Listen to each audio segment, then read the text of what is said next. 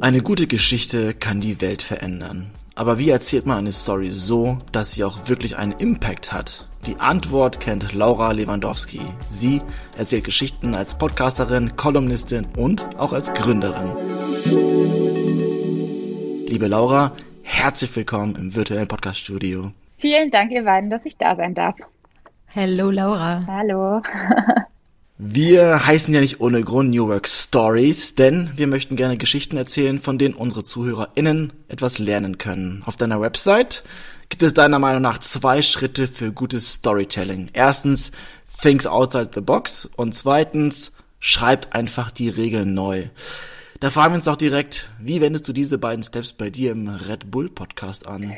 Also ich würde sagen, Red Bull ist tatsächlich dann schon wieder ein anderes Konzept, weil das habe ich ja nicht komplett alleine konzipiert. Also da äh, bin ich ja sozusagen im Auftrag für Red Bull unterwegs. Nichtsdestotrotz muss ich äh, sagen, dass es ein wahnsinnig tolles Team ist und ich da auch ganz viel Mitsprache habe. Ähm, ich glaube, gerade am Anfang, und das gilt für jeden, der sich mit Storytelling beschäftigt, ob in Form eines Podcasts oder einem anderen Format, gilt immer zu gucken, wer sind meine Protagonisten, also mit wem spreche ich, wie interessant sind die und auch zu gucken, wer ist meine Zuhörerschaft, also die Audience, wie man ja immer so schön auf Englisch sagt.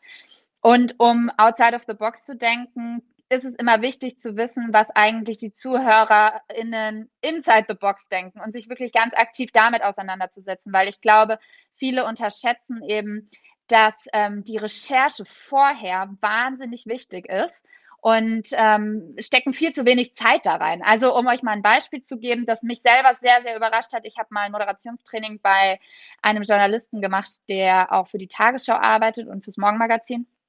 Und der hat mir gesagt, dass für sechs Minuten Interview bereiten die sich teilweise vier Stunden vor. Also das ist Wahnsinn, wenn man sich manchmal natürlich auch vorstellt, meine Podcasts sind auch ähm, 35 Minuten 40 äh, lang teilweise und oder sogar noch länger ich würde lügen, wenn ich sage, dass ich mich da jetzt zwei Tage darauf vorbereite. Wäre aber gut. ja. Ja. Nee, das ist ja, äh, das ist ja der größte Struggle, glaube ich. Also, ähm, wenn man jetzt mal ein Beispiel nimmt, du hast eine Story ähm, als Marke, Brand Awareness oder als als Podcasterin meinetwegen, und dann nimmst du dir vor, dass du dieses Thema regelmäßig bespielst. Und mit regelmäßig äh, geht auch einher, dass man wirklich Themen ohne Ende hat. Denn wenn du ähm, ja dauerhaft, äh, sage ich mal, Content spielen willst, musst du auch ähm, ja immer irgendwas äh, parat haben, quasi, damit sich die äh, Leserschaft nicht langweilt. Ne? Und das ist, glaube ich, das war bei Alex und mir zum Beispiel so, als wir gesagt haben, wir machen einen Storytelling-Podcast und wir wollen Persönlichkeiten einladen, die ihre Geschichte erzählen. Und wir haben gesagt, wir machen das einmal wöchentlich. Äh, eine Zeit oder eine Fatz oder eine Süddeutsche, die machen das täglich, stündlich, minütlich. Und das ist schon alleine eine Herausforderung. Ähm, und es klappt wirklich gut, aber genau, man muss irgendwie immer was im Repertoire haben. Äh, bei uns in dem Fall halt, wie gesagt, einmal die Woche. Wir gehen einfach mal direkt in die Tipps- und Trickskiste. Dafür haben wir dich ja eingeladen. Ähm, wenn ich jetzt mein Thema habe, ähm, also sage ich mal das, das, das große Fokusthema, wie stelle ich sicher, dass ich auch in Zukunft immer endlos weiter Themen finde? Also ich glaube, es ist zum einen erstmal wichtig, sein Thema zu bestimmen. Und damit meine ich nicht total generisch an Sachen ranzugehen, sondern sich schon sehr genau Gedanken zu machen, was ist eigentlich meine Nische oder was ist auch das Thema, das mich interessiert. Ich glaube, das ist eigentlich fast noch wichtiger, weil danach kommt nämlich automatisch schon die Nische. Wenn man nicht selber ein großes Interesse für die Thematik mitbringt, dann wird es aber auch sehr schwer fallen, wahrscheinlich auf Dauer diese Pace zu halten und sich auch immer wieder weiter in der Materie ähm, reinzufuchsen. Ähm, grundsätzlich gehe ich eigentlich immer so an die Sachen ran. Ich habe ein Oberthema und recherchiere erstmal wahnsinnig viel dazu, was gibt es eigentlich schon. Und der zweite Schritt ist, nicht nur zu gucken, was gibt es schon, sondern auch, welche Person bin ich und wiefern und inwiefern passt meine eigene Geschichte vielleicht zu diesen Themen, die mich interessiert, weil das ist wie so eine Art Personal Monopoly. Das macht deinen Podcast einzigartig. Ich meine, im Endeffekt kann jeder eine Storytelling-Class oder keine Ahnung, es gibt tausend Diätprogramme da draußen, aber trotzdem laufen auch wahnsinnig viele Diätprogramme, weil jeder halt immer so ein bisschen seine eigene Tonalität, seine eigene Geschichte und so weiter mit reinbringt. Und ähm, da ist eben auch total wichtig zu gucken, was macht mich authentisch. Also mir eine Story überzuziehen, die mir eigentlich gar nicht so richtig liegt oder bei der ich jetzt denke, das ist ein Trendthema, aber ich fühle es gar nicht so richtig, das wird auch sofort auflegen und man wird niemals mit der gleichen Leidenschaft darüber sprechen. Ähm, und was ich wahnsinnig cool finde, um wirklich so eine endlose Ideenbox eigentlich auch zu haben, das habe ich tatsächlich mal von einem New York Times Journalisten ähm, auf dem Schirm gehabt oder beziehungsweise eigentlich auch gelernt, weil ich vorher auch nie so eine richtige Strategie hatte. Bei mir war das immer alles sehr organisch und natürlich war ich als äh, deutsche Presseagenturjournalistin sowieso jeden Tag im Tagesgeschehen und da war so viel los. Da musste man sich über wenig Themen, eigentlich zu wenig Themen, keine Gedanken machen. Ähm, der hat eben gesagt, nimm dir ein Thema und dann überleg zum Beispiel, Gibt es eine Lesson, die ich gelernt habe? Gibt es fünf Tipps, die ich weitergeben kann? Gibt es eine kontroverse Debatte in dem Thema? Gibt es ähm, eine Person, die besonders heraussticht? Gibt es ein Learning, das sich in den letzten Jahren verändert hat? So, und im Endeffekt kann man das mit jedem Unterbaustein machen. Und wenn man alles mit allem kombiniert, so ein bisschen wie so ein Spiel, dann ergeben sich daraus alleine schon exponentiell viele Themen und man wird immer wieder eine neue Perspektive entdecken. Und dann gibt es eine neue Studie, dann gibt es einen neuen Aufhänger, dann gibt es eine neue persönliche Meinung dazu, dann ähm, gibt es eine neue Statistik. Und auch hier rate ich, ganz oft äh, Statistiken nicht unterschätzen. Ich meine, man sagt immer Data-Journalismus. Ich bin jetzt auch keine Expertin da drin, dass ich sage, ich werte jetzt krasse Excel-Tabellen aus. Ähm, aber das ist, muss man auch nicht. Alleine wenn man auf die Seite vom Statistischen Bundesamt zum Beispiel geht, da findet man einen großen Wissensfundus an Statistiken, die man aufgreifen kann. Das haben wir übrigens auch bei der DPA sehr oft gemacht. Wir haben geguckt, okay, die Zahl der Raucher ist runtergegangen. Okay, dann haben wir einen Mediziner gefragt oder die Zahl der Raucher ist hochgegangen. Warum hat sich das entwickelt? Wie ist die Veränderung? Rauchen mehr Jugendliche, mehr Erwachsene, was auch immer. Und daraus entstehen Geschichten, einfach nur aus einem bestimmten Datensatz. Und ich glaube, wenn man so an Thematiken rangeht, dann wird man ganz schnell merken, es ist eigentlich unfassbar leicht, Themen zu kreieren.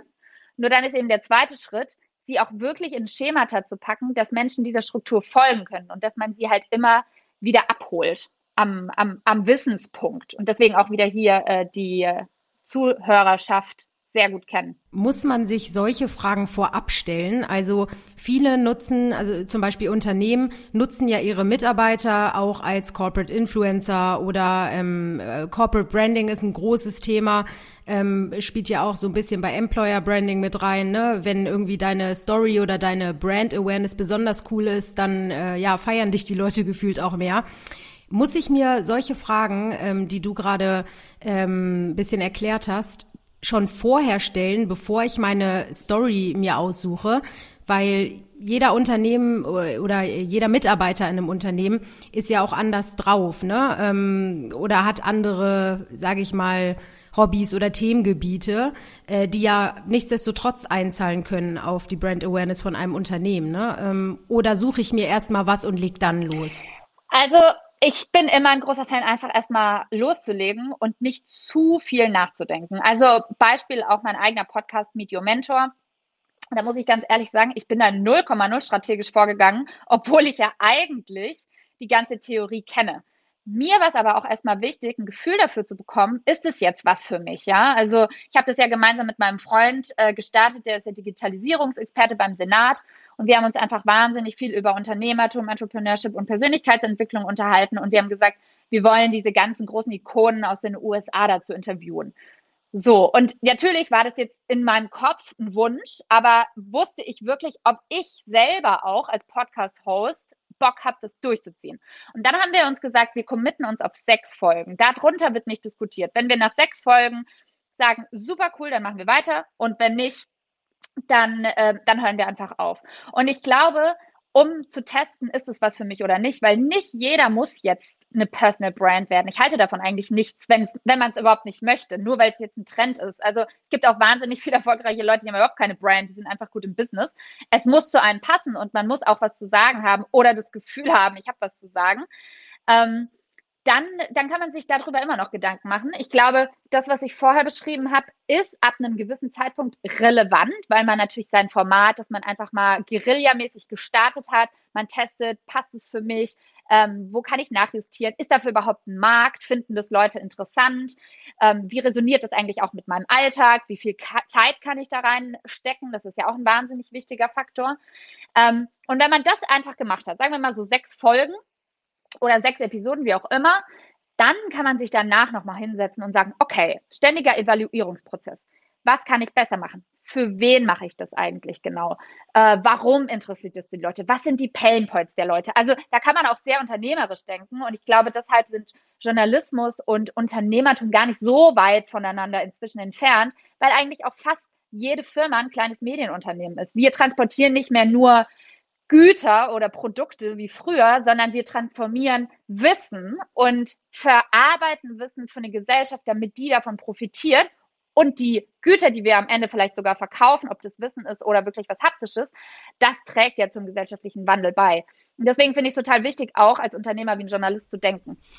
Genau das proklamierst du eigentlich gerade äh, auf LinkedIn zu einer Veranstaltung, die du demnächst hast. Du sagst, dass Schreiben und Storytelling nicht nur für Journalisten wichtig sind, und ähm, wie man als Unternehmen wirklich darauf achten sollte, in ein Storytelling-Format hineinzugehen. Ist das auch etwas, wo viele ähm, einfach das Thema Purpose mit verbinden? Also wie erzähle ich meine Geschichte mit einem Sinn dahinter oder ist das nochmal eine ganz andere Achse?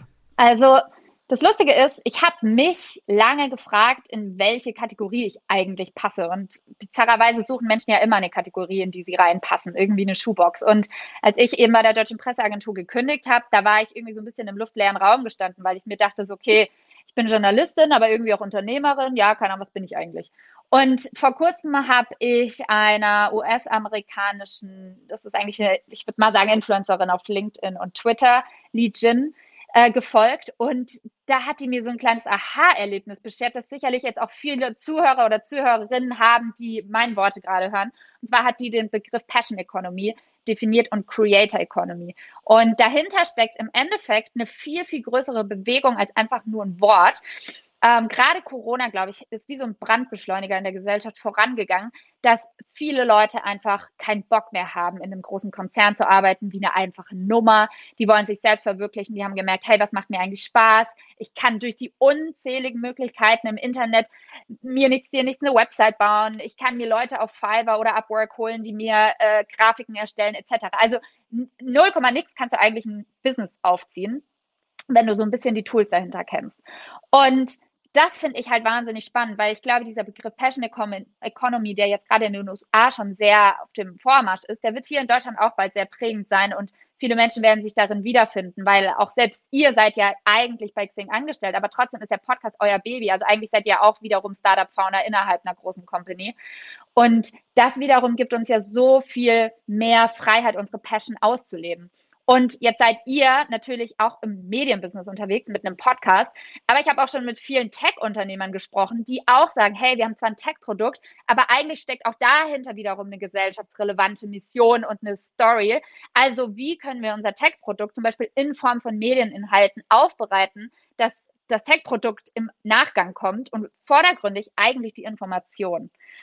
Und deswegen bin ich wahnsinnig äh, stark der Meinung, dass diese Passion Economy erst der Anfang ist und ähm, immer mehr Menschen ihre Passion suchen, was nicht bedeutet, ich muss mich jetzt sofort selbstständig machen und alles liegt an mir. Das ist auch, glaube ich, gar nicht der Sinn der Sache, dass es jeder muss. Aber viele suchen schon den Purpose, den du gesagt Aber hast. Dann, dann ist Alex auf jeden Fall ein Trendsetter, weil ne, du hast auf jeden Fall aus Passion heraus äh, ist dieses Projekt überhaupt entstanden, ne, Alex? Ja, nur Passion. Alles andere ja. ist für mich irrelevant. Damals, noch vor Corona, gab es ja die ganzen vielen Events auf der Bühne, Keynotes, inspirierende äh, Vorträge und ähm, vor vielen Jahren war das noch so, gerade auf internationalen Events, wo die Amerikaner extrem geil darin sind, auf der Bühne zu stehen, eine Story zu erzählen, compelling, engaging, wie ja. auch immer. Und danach kommt ein Innovationsmanager von der Deutschen Bank und denkst nur, boah, das ist so trocken und langweilig. Ist das besser geworden in den letzten Jahren? Hast du das Gefühl, wir, wir Deutschen, wenn ich das so sagen darf, werden besser darin, Geschichten zu erzählen, andere Menschen irgendwie zu bewegen? Also wenn ich dir jetzt dazu eine valide Antwort gebe, dann wäre sie, ich weiß es nicht, weil ich gar nicht so viel verfolge und ehrlich gesagt wahrscheinlich noch viel mehr im US-amerikanischen Raum unterwegs bin als im deutschen. Ne? Ähm, wahrscheinlich auch mit Recht. Allerdings ähm, glaube ich, was viele auch unterschätzen, weil sie eben aus einer persönlichen Motivation heraus Dinge anfangen, bekommt die Story schon so ein bisschen automatisch mit. Ja, also es werden ja auch ganz viele Startups inzwischen aus eigenen Problemen heraus gegründet. Keine Ahnung, äh, ich habe ein Problem mit meinem Zyklus. Okay, ich gründe jetzt ein Zyklus-Startup für Frauen oder was weiß ich. Also eigentlich auch sehr, sehr coole und positive Bewegungen. Ähm, oder ich habe zu Hause entdeckt, ich äh, verwende irgendwie nur Plastikflaschen. Gibt es da nicht eine andere Lösung? Okay, plötzlich bin ich irgendwie im Nachhaltigkeitsbusiness unterwegs. Und da geht auch einher, dass diese Story natürlich immer sehr viel persönlicher und authentischer wird. Und ich glaube, wenn gerade junge Menschen oder ähm, eben nicht so alte Hasen in dem Business, die so zahlengetrieben sprechen, dann auf der Bühne stehen durch diese Vernetzung und ähm, Social Media etc., da gibt es für mich eigentlich gar nicht mehr nur der deutsche Raum oder der amerikanische Raum, sondern ich bin ja auch deutsch und ziehe mir die ganzen Sachen aus den USA rein. Und ich glaube, das ist so ein Generationending. Also ich, ich weiß nicht, ob ich das bewerten kann, aber der, der, der Trend ist auf jeden Fall schon sehr viel emotionaler als so klassisch zahlengetrieben. Zumindest in meiner Welt. Aber vielleicht bin ich hier auch so ein bisschen biased und ich kenne mich eigentlich in diesen ganz trockenen Gebieten wie so Versicherungen sind die leider auch immer noch sehr trocken, muss ich ganz ehrlich sagen. aber auch ja. die ähm, machen äh, Step für Step äh, TikTok auf. Äh, nee, ja. aber äh, TikTok ist jetzt nicht das beste Beispiel, aber auch da wird ge ge gearbeitet mit dem Begriff äh, Creator, ne, Content Creator und nicht mehr äh, Influencer. Da sieht man eben die jüngere Generation, wie sie äh, mit ihren Kanälen ja auch Storytelling betreiben, äh, manche äh, seriöser als andere, aber äh, sie haben eine Plattform, ähm, wo sie eben ihre Themen vorantreiben. So, jetzt ist es so, dass wir wirklich, und ähm, das, das haben wir alle, glaube ich, das Problem, eine Masse und eine Flut an Content haben. Also man weiß schon gar nicht mehr, welchen Podcast soll ich anhören, weil es so viele gibt, oder ähm, welche Push-Notes schalte ich an meinem Handy ein, weil da kommt gefühlt jede fünf Minuten eine von jedem Medium. Also Content ohne Ende. So, jetzt bin ich der Content Creator und bewege mich in einem Themenbereich mit äh, tausend anderen. Wie schaffe ich es denn da ähm, herauszustechen? Also Authentizität ist da, glaube ich, äh, das A und O, oder? Ja, und auf jeden Fall auch die Nische definieren. Also äh, ich glaube, Nischen sind wichtiger denn je inzwischen geworden, weil sonst ist man halt einer von vielen. Aber nichtsdestotrotz gibt es halt immer noch wahnsinnig viele Themen, in die man so viel tiefer eintauchen kann. Und ich glaube, das Wichtigste, was auch ich verstanden habe, ich brauche nicht drei Millionen Follower, sondern Andresen Horowitz, glaube ich, dieser ähm, äh, VC-Typ da aus den USA, hat auch gesagt, du brauchst nur 100 Raving Fans. Und 100 Raving Fans bedeutet, wenn du es schaffst, eine Gruppe aus 100 Menschen zu begeistern, Stichwort Nische, du musst deine Nische wirklich komplett verstehen, und du schaffst diese 100 Menschen zu begeistern, dann kommt irgendwann so ein Leverage-Effekt von ganz alleine. Dann werden diese 100 Leute drei Freunden erzählen, dann hast du schon irgendwie mehr, dann werden die wiederum und dann plötzlich entsteht so dein eigener Markt. Also das heißt, du musst gar nicht everybody's darling sein, sondern es kommt eigentlich viel mehr darauf an, dass du der Problemlöser einer bestimmten Zielgruppe wirst. Und wahrscheinlich auch sehr viel äh, Interaktion. Ne? Also ich habe das Gefühl, ähm, du solltest nicht nur senden, senden, senden, ähm, ja. sondern du solltest auch wirklich in den Austausch gehen. Äh, je mehr du quasi als als der äh, Experte oder wie auch immer in deinem Themengebiet ähm, auch nahbar bist und mit deiner äh, Community oder mit deinen Interessenten, sage ich mal, in den Austausch gehst, desto besser, ne? Weil ich glaube, die Zeiten von Linkschleudern raushauen ähm, und Clickbaiting sind auch vorbei. Ja, und es gibt sogar eine Studie, dass Clickbaiting teilweise auch äh, wahnsinnig kontraproduktiv ist, was viele ja gar nicht glauben. Ähm, aber nochmal zum Thema mit der Community in Austausch gehen. Ich glaube, auch hier kommt ein journalistisches Grundgesetz ins Spiel, das viele Leute unterschätzen. Und zwar nicht einfach nur mit Leuten austauschen, sondern den Leuten zuhören und nachfragen. Und im Journalismus zum Beispiel nennt man das Kondensieren. Also es gab mal ein sehr gutes Beispiel zwischen, ähm, oder viele gute Beispiele, ehrlich gesagt, von Anne Will, die ein Interview auch mit Merkel hatte.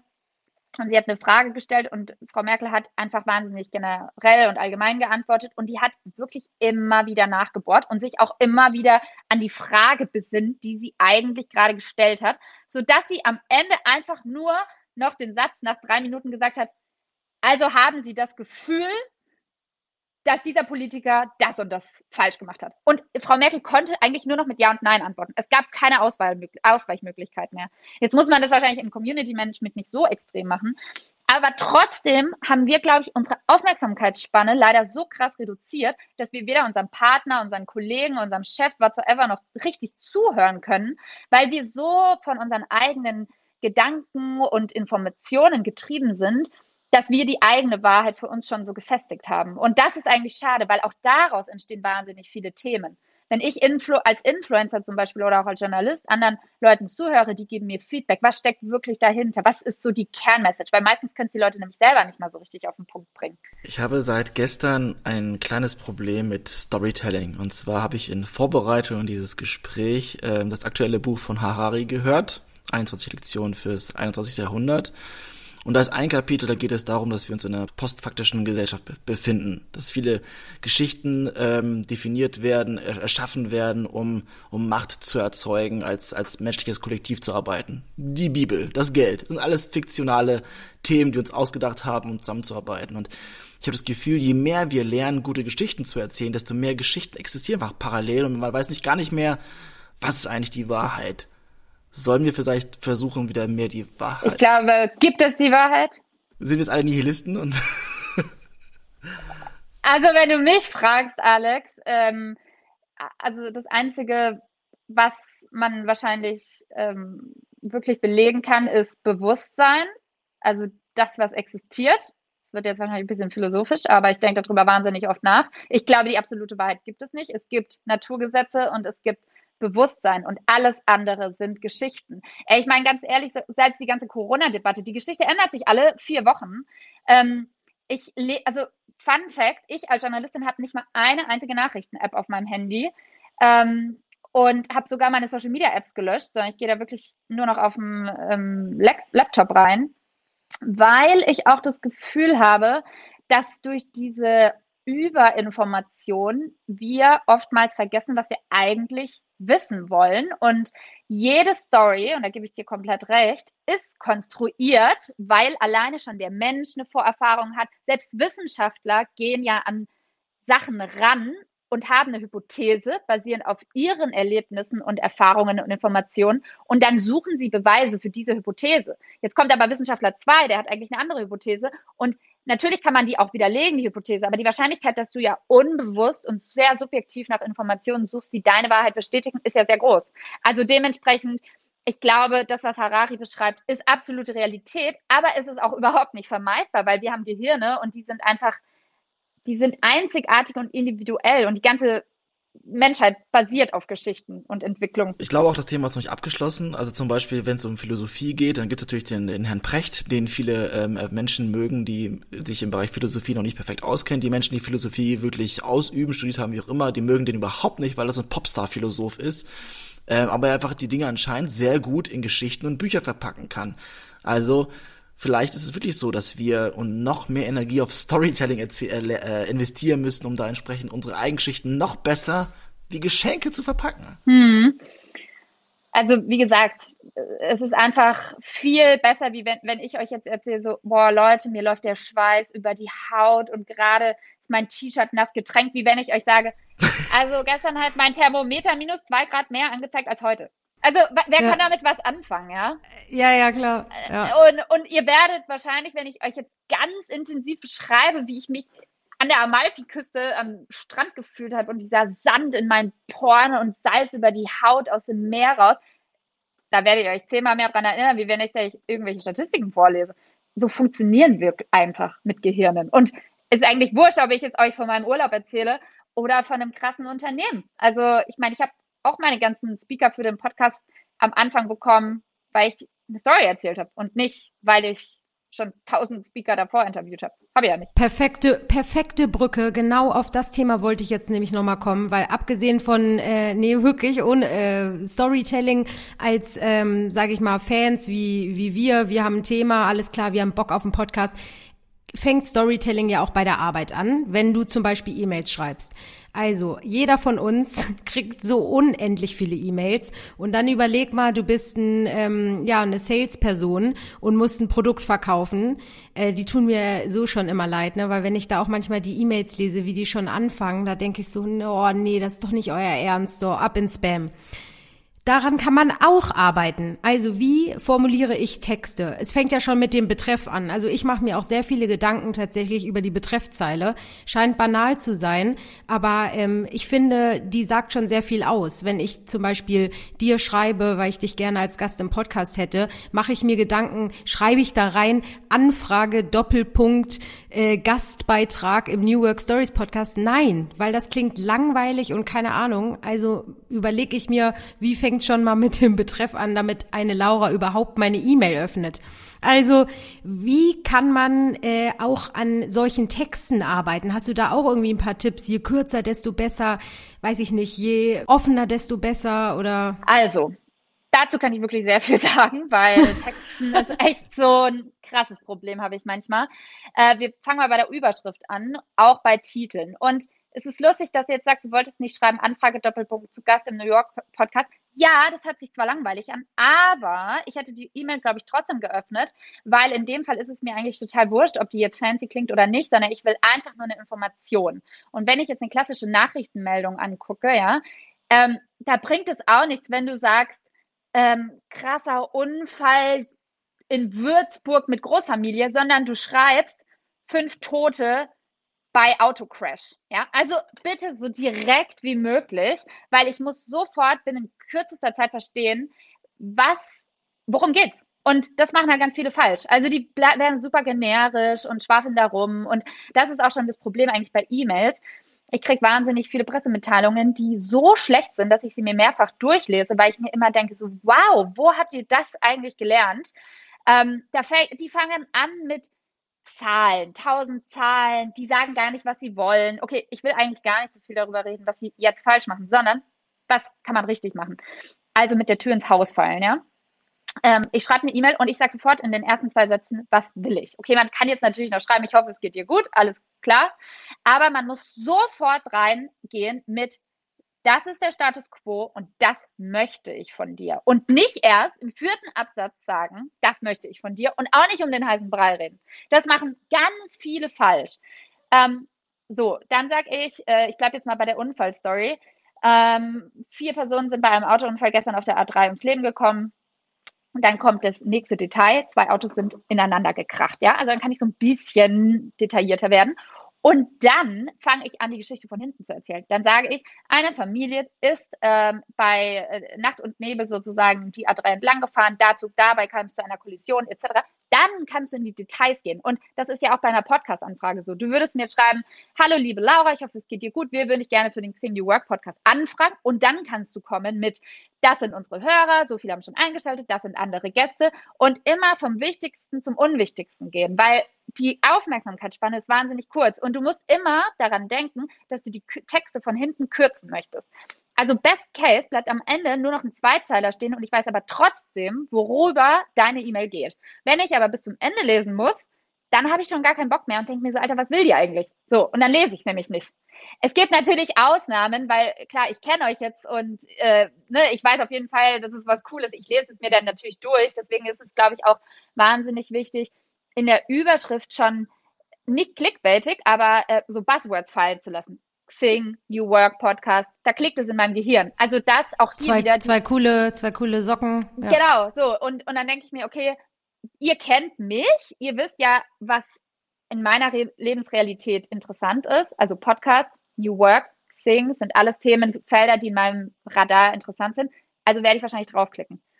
Und ich glaube, das würde ich jedem mit auf den Weg geben. Wer sind eure Menschen, die ihr schreibt? Und von hinten den Text kürzen Best Case stehen nur noch zwei Sätze und hat der Mensch trotzdem die E-Mail verstanden. Beim She YouTube Event äh, besprichst du genau solche Themen, wie finde ich Themen, wie recherchiere ich richtig, Kommunikation bei kontroversen Themen. Der letzte Punkt, den möchte ich jetzt zum Schluss nochmal ansprechen, das ist, wie schreibe ich lebendig?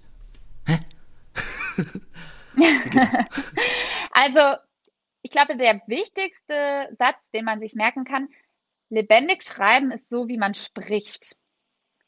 Also nicht zu verkopft denken, sondern so wie wenn wir jetzt uns unterhalten würden. Der zweite Punkt, erklär es einem Dreijährigen oder einem Zehnjährigen Kind. Also kein Fachjargon, wenn es geht oder wenn es ein Wort ist, zum Beispiel ich bin Biochemiker, dann kann ich es manchmal gar nicht einfach weglassen. Dann machen wir das echt als Journalisten so, äh, Photovoltaikanlage, sagen wir mal, wir würden es wirklich jetzt einem Kind erklären, der hat 0,0 Vorwissen, dann Bindestrich und dann ganz kurz erklären, was es ist und dann geht der Satz weiter. Oder du machst in der, wie die Photovoltaikanlage bla bla bla, Punkt. Das ist eine Anlage, mit der du Punkt. Und dann geht's weiter. So, Leute müssen Kontext bekommen. Leute müssen verstehen. Äh, was auch ein absolutes No-Go ist, wenn man nur so Nominalstil schreibt. Also wenn ich sage, aufgrund der gestiegenen Temperaturen ähm, sank die Bereitschaft der Bevölkerung, äh, Treibhausgase, was auch immer. So, das sind schon irgendwie so zehn Nomen in einem Satz.